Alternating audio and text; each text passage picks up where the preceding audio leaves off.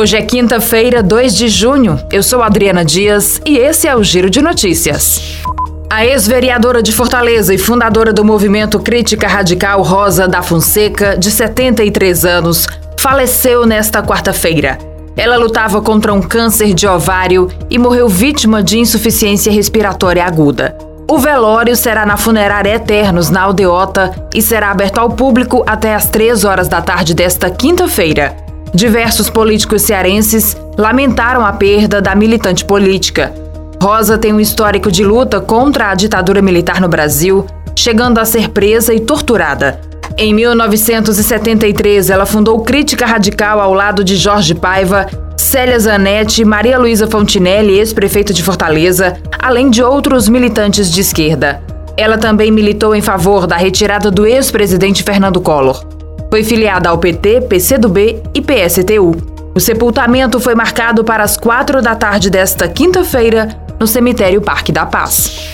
O prefeito de Fortaleza, José Sarto, anunciou a publicação do edital de concurso público com duas mil vagas para professores da rede municipal de ensino.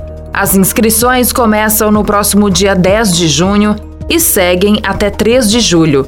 São 944 oportunidades para áreas específicas e 1.056 para profissionais pedagogos. A taxa de inscrição é 180 reais. O concurso será realizado pelo Instituto de Desenvolvimento e Recursos Humanos do município. A inscrição deverá ser feita no site do IMPAR em formulário eletrônico. A remuneração básica, segundo o edital, é de R$ 4.384,82. Antes de viajar à Suécia em missão especial no último domingo, o prefeito de Fortaleza, José Sarto, dobrou o valor da ajuda de custo em viagens internacionais para mil dólares. A quantia corresponde a duas diárias pagas pela gestão, especificamente a prefeito e vice, quando em viagens no exterior. A alteração nos valores da assistência foi feita poucos dias antes da viagem, por meio de um decreto de lei.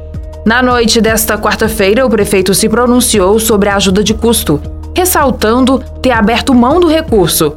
Sarto viajou para Estocolmo, capital da Suécia, acompanhado da coordenadora de Relações Internacionais e Federativas, Joana Nogueira, do secretário de governo Renato Lima e de um assessor de imprensa para participar de eventos sobre questões climáticas e cumprir a agenda de reuniões sobre juventude, inovação, tecnologia, entre outros.